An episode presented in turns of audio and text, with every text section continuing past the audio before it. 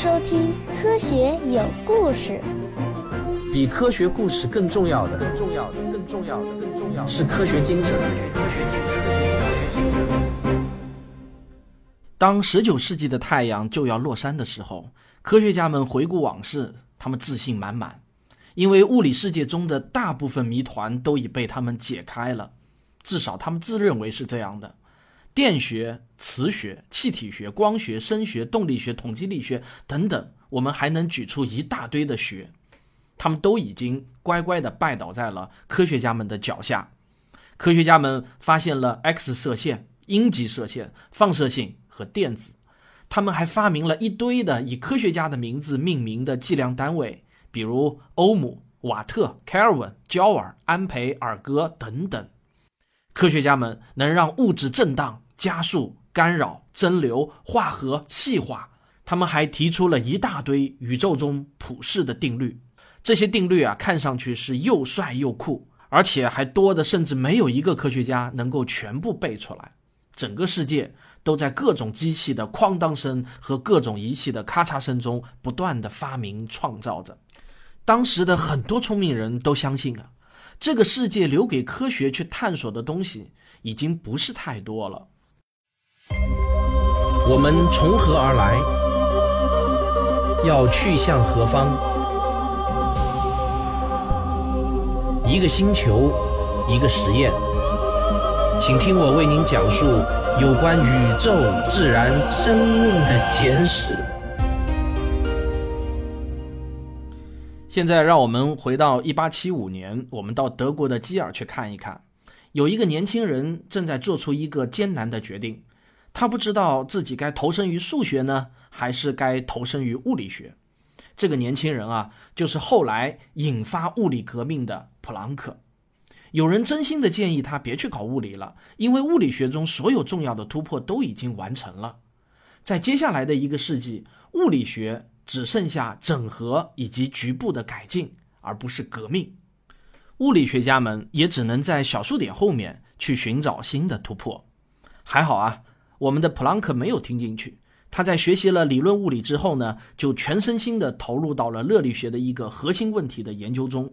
这个呢，就是热力学第二定律中有关熵的问题。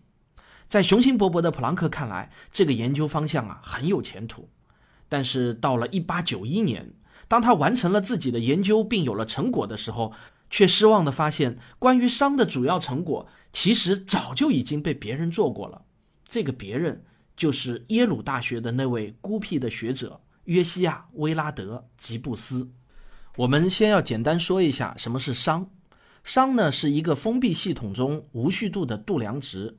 例如啊，一副刚拆封的扑克牌是按照花色分好的，并且呢每种花色都是从 A 排到 K，这个呢就是扑克的有序状态。通过洗牌就可以把它们变为无序状态。熵呢？就是这种无序程度的一个度量值，也可以说是你每次洗牌之后所得到的某种结果。但是熵肯定不是你现在以为的这样简单。要完全理解什么是熵，可以写厚厚的一本书，会涉及到许多艰深的物理和数学的概念。正因为熵的这个概念啊，有这样一种特点，好像呢一句话能够说得清楚。而这个名称呢，也显得很高大上，所以啊，经常会被一些人利用来推销某种功法或者概念。这就好像量子、纳米、石墨烯等等这些概念，它也是民科们最喜欢的一个概念。但是呢，区别在于，在民科理论中的熵永远是只能定性不能定量的。他们可以给你头头是道的讲出一大堆熵的定义和描述，但是如果你要去问他们，你的这个熵定量的数学公式是什么？如何计算一个系统中熵的数值呢？他们往往就哑口无言了。事实上啊，在物理学中研究的熵是有着非常精确和严格的定量计算公式的。熵就是跟质量、速度、长度一样有明确数值的一个物理量，并不是仅仅停留在概念的阶段。看一个人的研究是否靠谱啊？对于我们普通人来说呢，有一个简单的办法，大多数情况下都还是适用的。那就是看看这个人的研究中是否包含足够多和复杂的数学。现在的科学研究都已经进入到了相当深入和细节的领域。那种简单的四则运算就能发现的定理公式，基本上啊都已经被发现完了。好，我们继续说吉布斯，他很可能是科学界中成就和知名度最不匹配的科学家，没有之一。你看啊，在我的听众中，基本上都是科学爱好者，但是你们有几个人听到我刚才念出约西亚·威拉德·吉布斯的时候有感觉呢？可能大多数人都是第一次听到这个名字吧。但是如果我告诉你，爱因斯坦把他誉为美国历史上最杰出的英才，你是否会感到吃一惊呢？实际上啊，他是热力学和统计学之父。诺奖得主密立根是这么评价吉布斯的：对于统计力学和热力学来说，吉布斯就如同拉普拉斯之于天体力学，麦克斯韦之于电动力学。他为自己所研究的领域构造了几近完整的理论体系。但是啊，这个吉布斯啊，简直就生活的像一个隐身人。在他的整个一生中，除了有三年在欧洲求学外，其余的时间全部都在康涅狄格州的纽黑文度过的，并且呢，只集中在从自己家到耶鲁大学的三个街区之内。在耶鲁大学工作的头十年，他甚至啊连薪水都懒得去领，因为他老爸留给他的遗产足够他应付日常开销了。他所有的心思都扑在了科学研究上。人类文明啊，就是被这样一群人推动着。自他1871年成为耶鲁大学的教授，一直到1903年他去世，他的课程平均下来每学期只有那么可怜的一两个人选。他写的东西啊，那真叫是一个难，满是他自创的各种符号，对于大多数人而言与天书无异。但是呢，其实，在那些神秘的公式之中，却隐藏着最深刻的见解。在一八七五年到一八七八年的期间。吉布斯呢写出了一系列的论文，后来呢，他以《论多项物质的平衡》为名结集出版。在这些论文中，他阐述了许多令人眼花缭乱的热力学理论，几乎包含了所有方面。这些理论包括气体、混合物、表面、固体、相移、化学反应、电化电池、沉淀以及渗透等等。归根到底啊，吉布斯的工作表明。热力学原理不仅可以应用于巨大而嘈杂的蒸汽机，也同样可以应用于原子水平上的化学反应。吉布斯的这本书啊，就被学界称为热力学中的原理，堪比牛顿在力学上的贡献。但令人想不到的是呢，吉布斯选择在一本连康涅狄格州都很少有人知道的期刊，叫做《康涅狄格艺术与科学学院学报》上发表了他的成果。这是因为啊，他在十九岁的时候就加入了康涅狄格艺术与科学学会。这个学会的成员呢，基本上全都是耶鲁大学的教员。那么，对于像吉布斯这样的科学家，就像我之前说过的卡文迪许，他们对成名其实呢完全没有兴趣。他们从事科学研究是一种纯粹的精神享受。吉布斯啊，好歹还在某个期刊上发表了他的成果，那个卡文迪许甚至连发表的兴趣都没有。这也是为什么普朗克听说他的时候已经太晚了。这个胸闷的普朗克在发现自己的研究成果和吉布斯撞车后呢，当然是感到非常的沮丧，就转而去研究其他的问题了。但是呢，这就叫做塞翁失马焉知非福啊！我顺便说一下啊，这个普朗克的一生啊，那真叫是命运多舛，可能是我所了解的科学家中最多灾多难的一位。他深爱的第一位妻子呢，是一九零九年就去世了，死得非常的早。他有两个儿子，小儿子呢在一战中不幸阵亡了。后来他的第二任妻子啊又怀了一对双胞胎姐妹，这一对双胞胎姐妹呢非常的可爱，普朗克视若珍宝。没想到啊，其中一个女儿后来呢死于难产，另一个在照顾姐姐的姨父子的时候呢，却爱上了他的姐夫，然后呢他们很快就结婚了。谁知啊，两年后又死于难产。如果这个放到咱们国家的话，我估计人人都会说这个男的克妻。到了一九四四年呢，普朗克都已经八十五岁了，但是盟军的一枚炸弹落在了他的房子上，使他失去了一切。他的论文、日记和一生的积蓄全部都被炸弹炸毁了。到了第二年啊，他的儿子又因为参与刺杀希特勒的行动而被捕。尽管普朗克使出了浑身的解数啊。但是呢，还是没有能够把自己的儿子给救下来，他儿子还是被枪决了。也就是说呢，普朗克的一生啊，经历了四次白发人送黑发人的悲剧，还不算他的第一任妻子，他送走了他的所有儿女。但就是这样的一位男人，还能在科学上做出如此巨大的贡献，他的小心脏得有多坚强啊！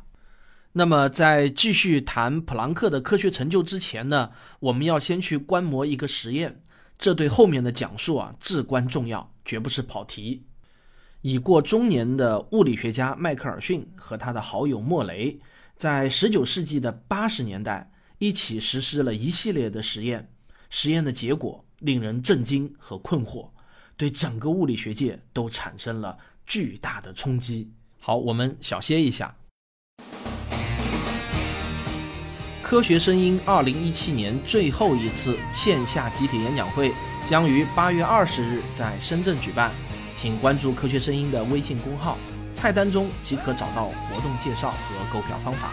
我吴金平和旭东老师将带您仰望星空，纵览宇宙，感受人类大航海时代的壮举。而且啊，本次演讲会还可以提问互动。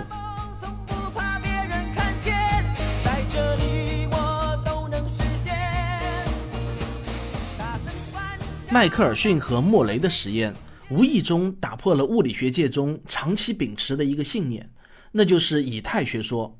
长期以来啊，人们相信宇宙中呢充满了一种被称之为以太的介质，这种东西没有质量，完全不可见，不会产生摩擦力，十分的稳定。它被称之为弹性固体。最早呢是由笛卡尔提出的，在受到了牛顿的高度肯定之后啊，就没有人再怀疑它的存在了。但不幸的是呢，这只是一种科学家们假想出来的物质。为什么需要它？因为以太可以解释光是如何传播的问题。十九世纪的人们坚信光是一种波，而波实际上是一种介质的振动。在空无一物的宇宙中，光能够传播，那么就必须要借助这样的一种介质，而这种介质呢，就是以太。它在十九世纪的物理学中占据着绝对重要的地位。直到一九零九年，伟大的英国物理学家发现电子的约瑟夫·汤姆森还说，以太并不是哪个好推测的哲学家凭空创造出来的，它就像我们呼吸的空气一样重要。总之呢，就是一句话，当时的人们非常非常的需要以太。十九世纪的美国是一片充满机会的土地。如果你想找一个例子来说明这一点的话，那么没有什么比迈克尔逊的经历更好的了。迈克尔逊1852年出生在德国和波兰交界处的一个贫穷的犹太商人家庭，在他很小的时候就随他的父母移居到了美国。他呢是在加州的淘金热地区的一个矿工的聚居区长大的。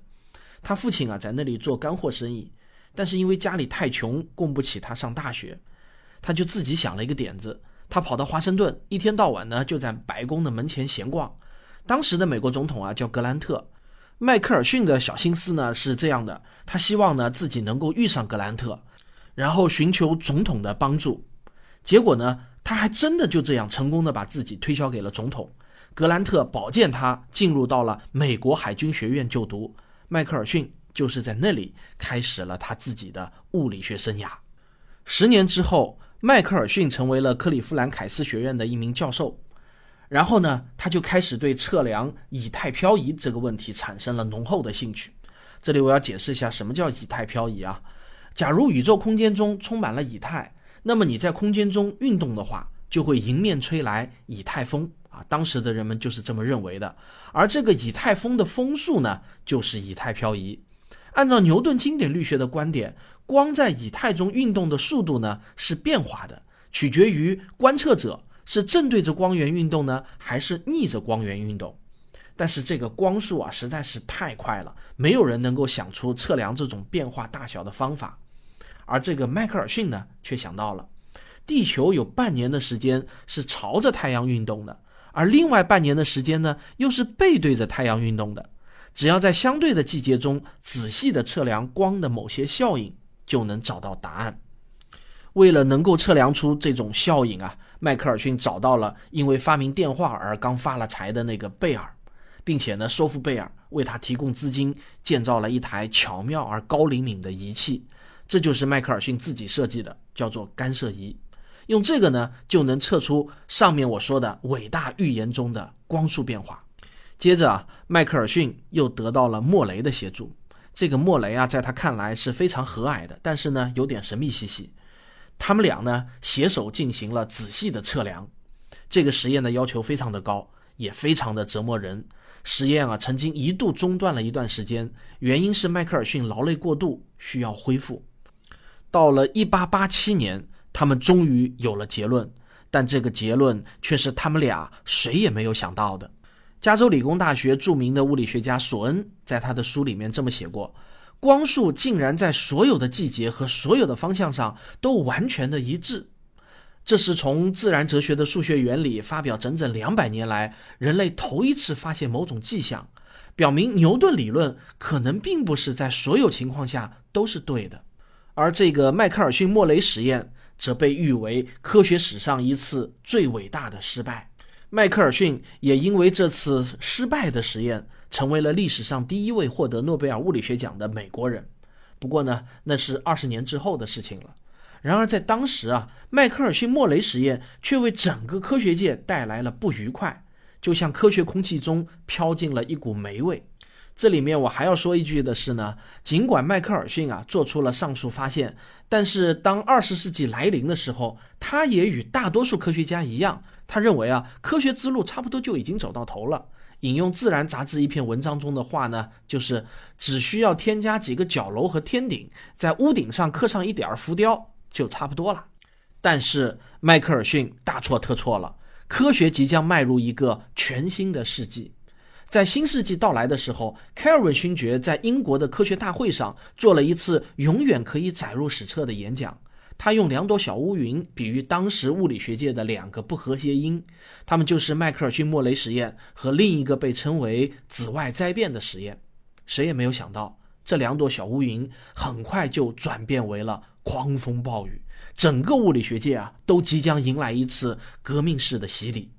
在这个即将到来的新世纪，谁都会懂一点儿，但谁也不会全懂。科学家们很快就会发现，时间和空间突然就变成了迷宫，难分难解的纠缠在了一起，而微观粒子则像幽灵一样穿梭其间，总是给科学家们惊愕。在那个微观世界中，事物突然出现又突然消失，全都在刹那间，一毫秒也会变得无比漫长。科学将把人类的视线向两端无限地延伸。从宏观上，我们将回望一百多亿岁的宇宙；而在微观上呢，我们又将进入远超出人的想象力的微小尺度。我们即将走入一个新时代。这个新时代的标志性事件就发生在一九零五年，那是物理学史上的奇迹年。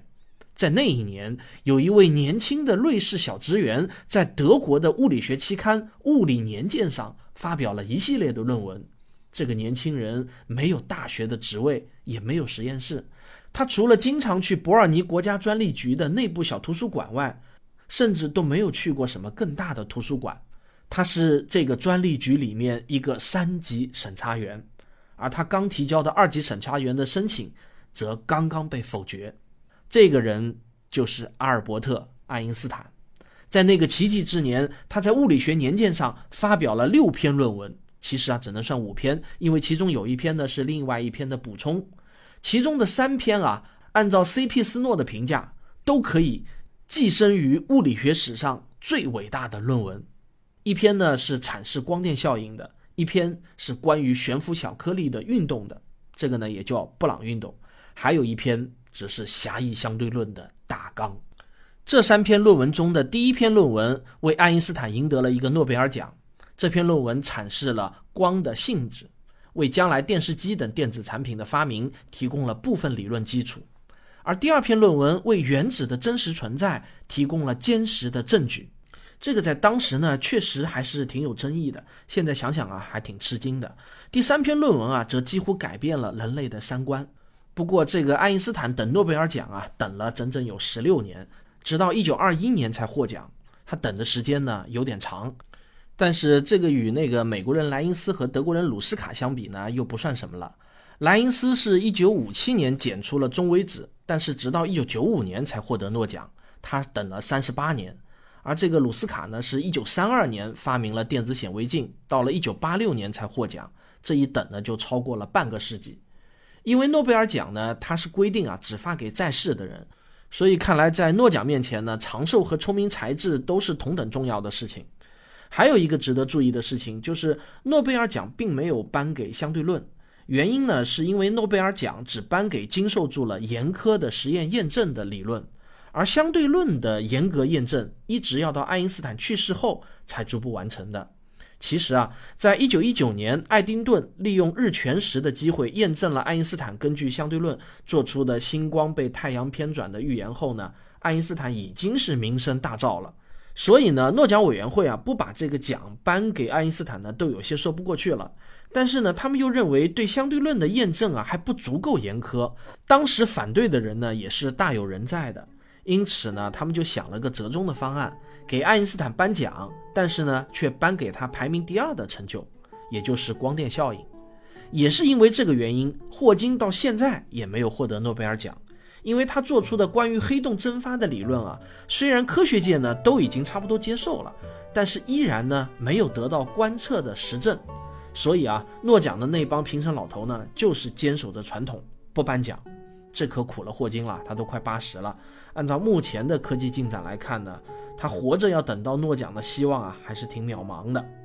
好了，科学有故事，咱们今天就说到这里，下一期就要讲到我最熟悉的爱因斯坦和他的相对论了。